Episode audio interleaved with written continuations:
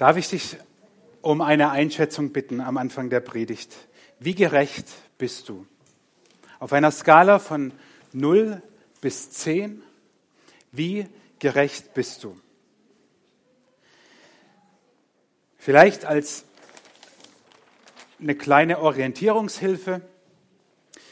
Ich denke, viele von euch kennen noch Mutter Teresa, die in Indien unter den Ärmsten der Armen gewirkt hat und den Rechtlosen, denen, um die sich niemand gekümmert hat, ein Stück Gerechtigkeit und Liebe zurückgegeben hat und ähm, ihr, ihr Leben in den Dienst der Rechtlosen und zu Unrecht auch ähm, Behandelten gestellt hat. Und keine Ahnung, ich, ich trage Mutter Teresa einfach mal so zwischen einer 7 und einer 8 irgendwo so ein. Okay, so als, als eine Orientierungshilfe für dich und vielleicht unten auch zum Thema, wie gerecht bist du. Ich schreibe einfach mal deutsche Politik hin. Und das Schöne ist ja, egal welcher Partei du vielleicht sogar zugehörig bist oder welche Partei du wählst, irgendeine andere ist immer ungerechter. Okay? Also deswegen ist deutsche Politik hier unten gar nicht so schlimm, weil irgendeine Partei wird schon ungerecht sein. Die Frage ist, wie gerecht bist du? Wo würdest du dich auf dieser Skala von 0 komplett ungerecht bis 10 absolut gerecht, wo teilst du dich ein? Heute soll es um das Thema Gerechtigkeit gehen. Und gerade wenn man Kinder hat, ist Gerechtigkeit ein ganz, ganz heißes Eisen.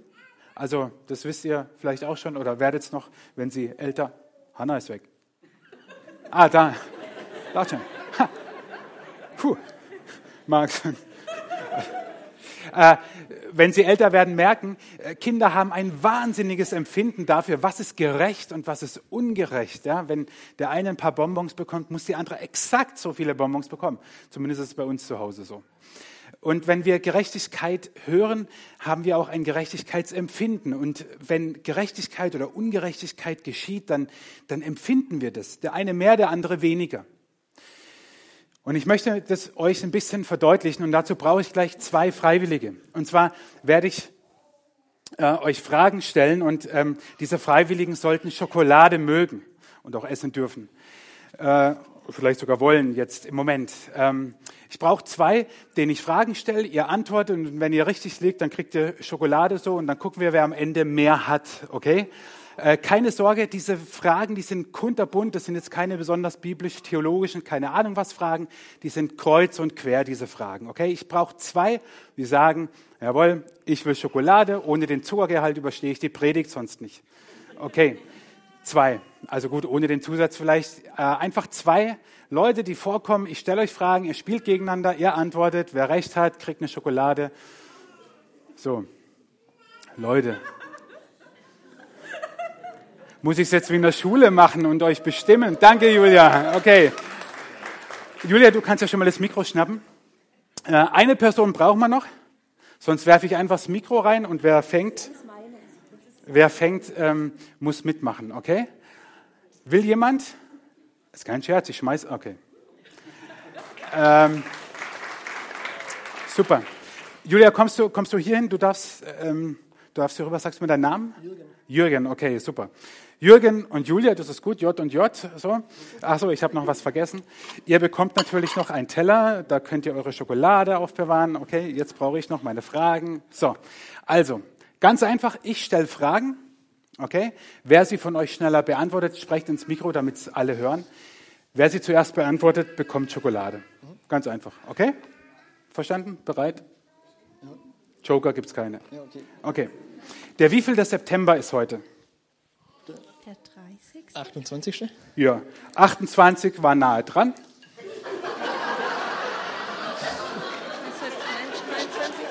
Heute ist der 30. Ja, ja. Er war recht nah dran. Okay wie vielter, wie vielter bist du in einem Wettrennen, wenn du den zweiten überholst? Erster? Erster?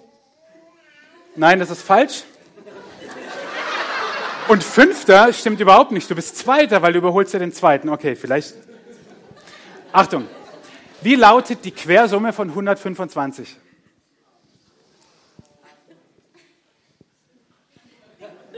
Ich hatte immer nur Rathematik, es tut mir leid. Ach, Rathematik, okay, dann rate mal. Was ist die Quersumme von 125? 1 plus 2 plus 5 ist?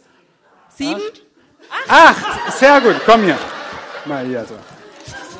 Acht, sehr gut. Julia, sieben. Okay, Jürgen, sehr gut. Achtung, ganz, ganz einfache Frage. Wie viele Bundesländer haben wir? 16. 16. Super, Julia, komm, soll es auch nicht leer ausgehen. Dankeschön. Rot, Gelb, Grün. Welche dieser Farbe ist nicht im Logo unserer Gemeinde? Gelb. Gelb ist richtig.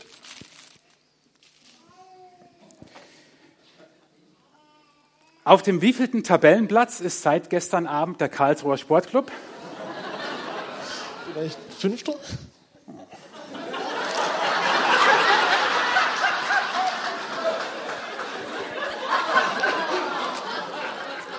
Erster. Leute, erster. Dritte Liga. Okay. Welche Farbe bekommst du, wenn du blau und gelb misst?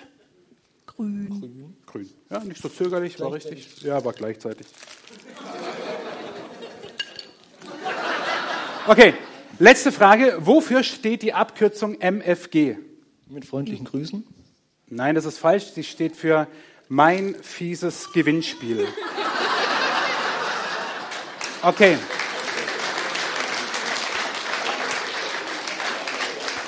Vielen Dank, Jürgen, und vielen Dank, Julia, dass ihr mitgespielt habt. Komm, jetzt greift mal richtig zu hier. Ja, richtig zugreifen. So, genau. Und wer denkt, ich brauche auch ein bisschen Zucker, bitteschön. So, Achtung, Kinder, Köpfe einziehen, ich schmeiß nach hinten. Das wollte ich schon immer mal machen. Voll cool, ja. Okay. Jetzt sind wir da, weil Leute, heute geht's um ein so zentrales Thema unseres Glaubens, dass ich hoffe, ihr habt es am Ende verstanden und mit dem Herzen mitgenommen. Heute geht es um das Thema Gerechtigkeit. Und Jürgen, ähm, Julia, vielen Dank, dass ihr mitgemacht habt, weil wenn Jesus von Gerechtigkeit redet, redet er von etwas komplett anderem. Und es geht nämlich dahin, was Marc vorhin sagte, mit diesem Panzer. Wir haben ein Unrechtsempfinden oder ein Empfinden für Gerechtigkeit oder Ungerechtigkeit. Und das liegt daran, dass unser Modell von Gerechtigkeit ähm, hierauf beruht. Das hier oben soll irgendeine Person darstellen, Kunst mit vier abgewählt, wisst ihr inzwischen. Und hier unten sind Person A und B, einfach zwei Menschen. Und es gibt Regeln, die durch diese Person oder durch einen Gesetzgeber oder wie auch immer aufgestellt werden und die wirken sich aus auf A und B, auf diese Menschen, auf diese Person und eventuell sogar auch zwischenmenschlich. Bei Julia und Jürgen war das jetzt nicht so, ihr seid euch nicht an die Gurgel gegangen oder so. Aber wie ist es zum Beispiel mit Verkehrsregeln? Die gibt's ganz klar für A und für B. Zone 30 fährt man 30 und sonst nichts. Aber wenn der hier halt 60 fährt und ein Kind spielt, ist halt scheiße, auf gut Deutsch. Und es gibt Regeln in der Klasse, es gibt Regeln im Kindergarten, dass wir Messer und Gabel als Besteck und nicht als Waffen verwenden zum Beispiel. Und dann hat es Auswirkungen auf A und B und logischerweise hat das auch Auswirkungen zwischen A und B. Ob A auch weiß, dass Messer keine Waffen sind, ist für B sehr entscheidend. Und darauf besteht unser Verständnis von Gerechtigkeit, dass es jemanden gibt, der stellt ein Gesetz, der stellt Regeln auf und das wirkt sich auf uns aus. Und natürlich in meinem Fall war es extrem ungerecht, dass sich die Regeln die ganze Zeit geändert haben und ich mit denen gemacht habe, was ich eigentlich wollte. Und wenn wir über Gerechtigkeit nachdenken, haben wir oft diese Gerechtigkeit vielleicht gar nicht vor Augen, aber danach leben wir. Das ist Justitia, die, die äh, römische Göttin der Gerechtigkeit, die blind ist, die die Augen verbunden hat und die eine Waage hat, rechts und links. Und Hauptsache jedem, jeder bekommt seins und es geschieht das, was recht ist, was gerecht ist, aber ohne die Menschen anzuschauen. Und was Jesus nun sagt, wenn er von Gerechtigkeit redet, und heute haben wir diesen einen Vers, glücklich sind, die Hunger und Durst nach Gerechtigkeit haben, denn sie sollen satt werden, ist etwas komplett anderes. Wenn wir von göttlicher Gerechtigkeit heute reden, dann reden wir davon, dass auch Gott an uns Menschen Anforderungen hat, Forderungen, die sich auch zwischenmenschlich auswirken. Gott will, dass wir den Nächsten lieben. Gott will, dass wir nicht lügen. Wer von euch hat noch nie gelogen? Wenigstens jetzt seid ihr ehrlich. Ich habe auch schon gelogen. Gott will das aber nicht. Und diese Forderung Gottes an uns, die steht immer noch. Gott will, dass wir nicht stehlen. Ich kann mich nicht erinnern, dass ich schon mal gestohlen habe, was mitgehen habe lassen. Aber wenn ich im Internet eine Predigt finde, die super cool ist und ich sage, Mensch, die Gemeinde hat endlich mal eine gute Predigt von mir verdient, dann nehme ich einfach diese Predigt von XY und gebe sie als meine aus und ihr denkt, wow, hat er sich endlich mal vorbereitet oder was ist passiert? Aber ich sage euch nicht, dass sie gar nicht von mir war. Das ist auch Stehlen von anderen Gedanken und Ideen oder je nachdem, was du arbeitest, wenn du Rechnungen ausstellen darfst, wie ehrlich gehst du damit um? Wie ehrlich bist du bei der, bei der, ich wollte schon sagen, bei der Steuerhinterziehung. Ich meine natürlich bei der Steuererklärung. Es gibt so viele Kleinigkeiten in unserem Leben, wo wir stehlen können. Oder Gott will nicht, dass wir die Ehe brechen. Er will das nicht. Und es ist niemand ein schlechterer Mensch, nur weil er es tut. Das geht jetzt manchen nicht so runter wie Öl, aber es ist so und darauf komme ich gleich. Und Gott will aber, dass wir Vater und Mutter ehren. Und Gott will nicht, dass wir das begehren, was der andere hat, dass wir neidisch sind, dass wir eifersüchtig sind. Aber jetzt mal ehrlich, können wir das erfüllen? Können wir so leben? Gott hat diese Forderungen immer noch, weil er auch weiß, wir brauchen das, damit wir zwischenmenschlich gut leben können. Hey, wenn wir nicht lügen, wenn wir nicht stehlen, wenn wir nicht begehren, was der andere hat, neidisch sind, eifersüchtig sind, dann ist es gut, wenn wir uns daran halten. Aber weil wir das nicht tun, weil wir das nicht tun, empfinden wir so oft entweder selber Ungerechtigkeit oder nehmen Gerechtigkeit wahr. Und es ist vollkommen klar, wir schaffen es nicht, diese Forderungen, diese Anforderungen Gottes zu erfüllen. Und ihr Lieben, wir singen, so groß ist der Herr. Wir singen von einem großen Gott. Aber dieser Gott ist heilig und sagt, weil ich heilig bin, sollt ihr auch heilig sein. Und er hat diese Forderungen, die richtet er an uns. Und ich sage euch, mindestens die Hälfte von euch, die wird heute bis zum Ende dieses Tages schon wieder etwas gemacht haben, was diesen Forderungen nicht entspricht. Also ich ich setze noch mehr, ich sage drei Viertel. Und ein Viertel geht nach dem Gottesdienst schlafen. Wir können nicht anders, als diesen Forderungen als sie nicht zu erfüllen. Es geht nicht. Und wir müssen doch verzweifeln. Wie können wir dann singen, so groß ist der Herr? Und was können wir machen? Wie können wir gerecht vor Gott werden? Paulus schreibt es. Jesus ist unsere Gerechtigkeit. Im ersten Korintherbrief schreibt er, Jesus ist uns von Gott gemacht zur Weisheit und zur Gerechtigkeit und zur Heiligung und zur Erlösung. Warum? Weil Paulus an einer anderen Stelle im Neuen Testament in einem Brief an die Gemeinde in Rom damals schon schreibt über uns Menschen, auch über euch. Sie sind allesamt Sünder. Herzlichen Glückwunsch. Die Kirche macht es doch immer wieder. Sie verurteilt die Menschen als Sünder. Bäh, böse Kirche. Ist nicht die Kirche, ist Gott. Nicht die Kirche hat dann ein schlechtes Image, sondern Gott. Gott erkennt sehr wohl, wir sind Sünder, weil, wie es hier heißt, wir ermangeln des Ruhms, den wir bei Gott haben sollten. Wir sind nicht so, wie Gott uns will. Überhaupt nicht. Und werden ohne Verdienst gerecht aus seiner Gnade durch die Erlösung, die durch Christus Jesus geschehen ist. Und deswegen sage ich, deswegen ich hoffe, der Zucker wirkt, das ist das Zentrum des christlichen Glaubens, worüber wir heute reden. Wir werden vor Gott gerecht und diese Gerechtigkeit, dieser Panzer, der wird uns verliehen. In dem Moment, wo wir glauben, dass das, was Jesus am Kreuz getan hat für mein Leben, eine Bedeutung hat, wo ich erkenne, ich kann diese Anforderung Gottes nie im Leben erfüllen, funktioniert nicht, geht nicht. Also hat Gott etwas gemacht. Gott hat den Schuldbrief getilgt, der mit seinen Forderungen gegen uns war und hat ihn weggetan und an das Kreuz geheftet. So heißt es in der Bibel. Das hat Jesus getan. Von dieser Gerechtigkeit reden wir heute Morgen. Dass wir vor Gott nicht mehr die Buhmänner und die Buhfrauen sind, sondern dass wir durch Jesus vor Gott gerecht sein können. Alle, die jetzt nur Bahnhof verstehen, alle, die jetzt nur Bahnhof verstehen, die sollten sich vielleicht mal Gedanken machen, wer ist dieser Gott für mich? Gott ist nicht nur dieser liebe, nette, kuschelige Gott, der liebe Gott im Himmel. Es ist der heilige Schöpfer dieses Universums.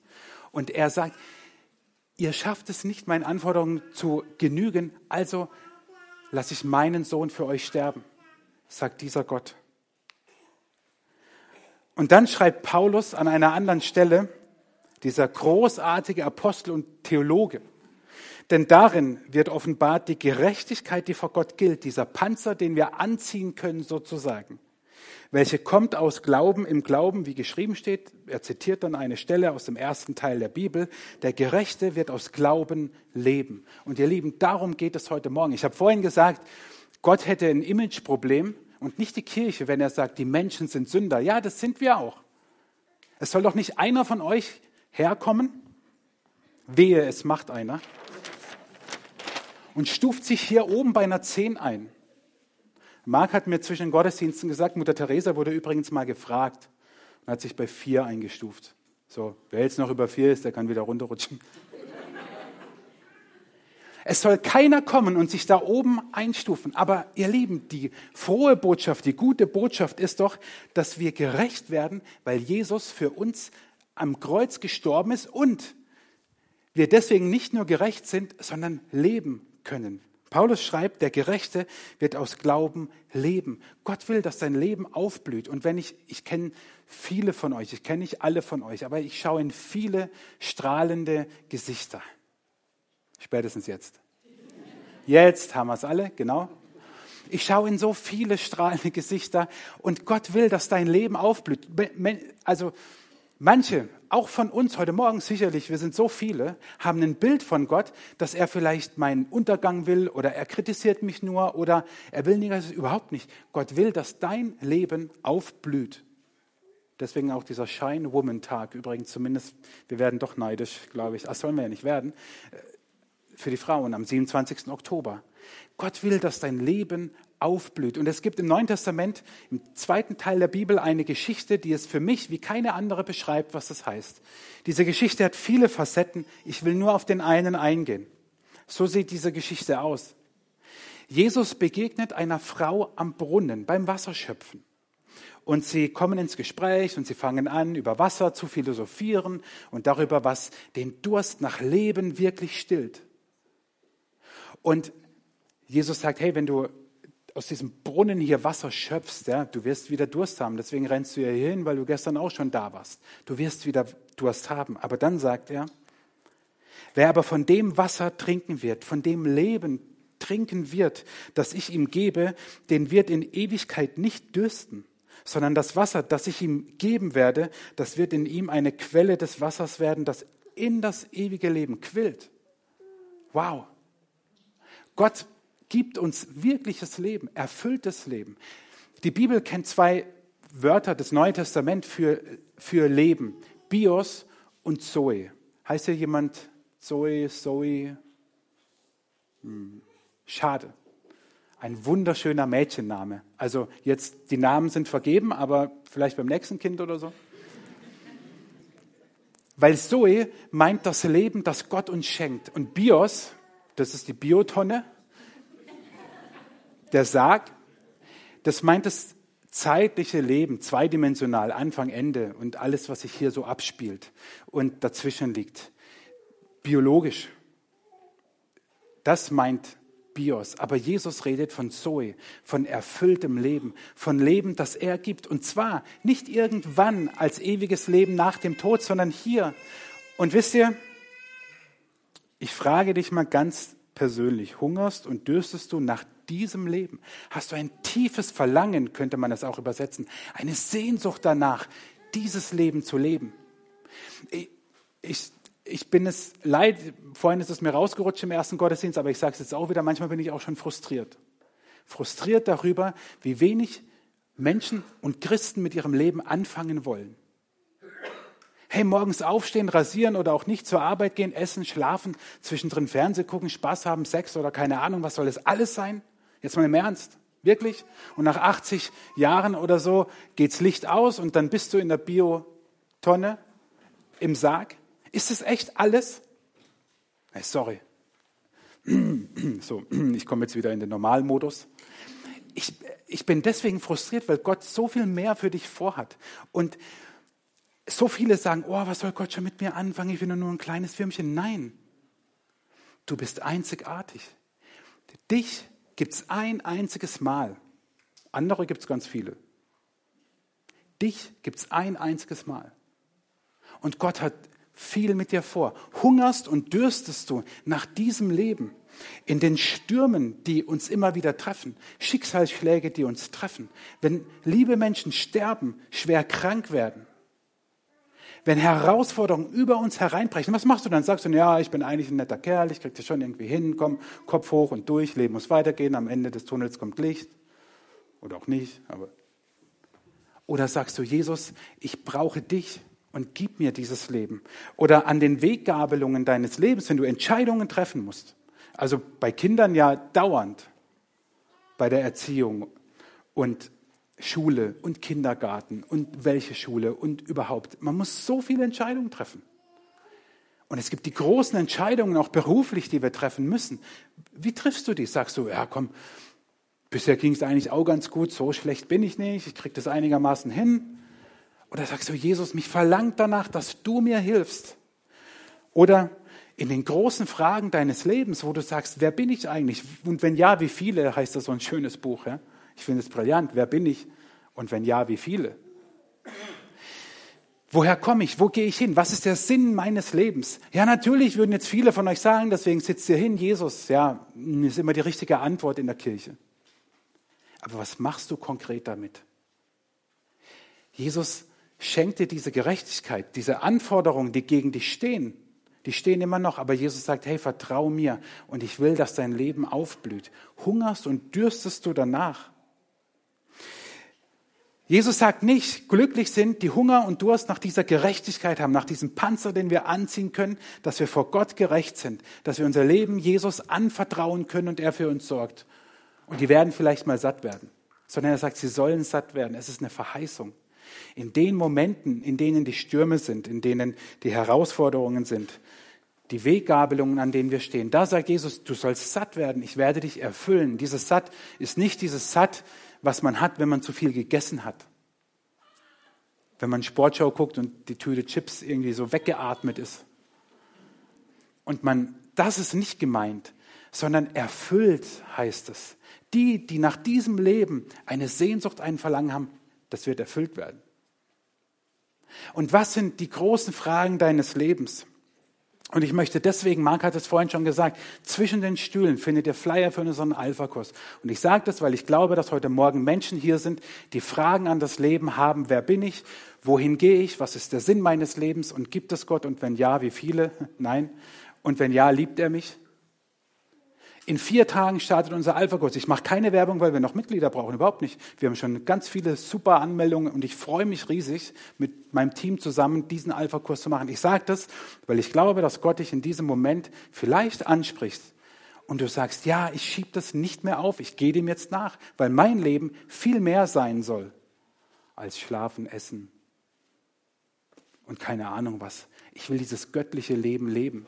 Ich möchte diesen Panzer der Gerechtigkeit haben, weil Gott für mich ist, weil er will, dass mein Leben aufblüht, weil ich seinen Anforderungen nicht genügen kann und deswegen Jesus gekommen ist. Und wenn du Fragen und Fragen und Fragen hast und jetzt denkst, was erzählt er da vorne, dann herzliche Einladung zum Alpha-Kurs.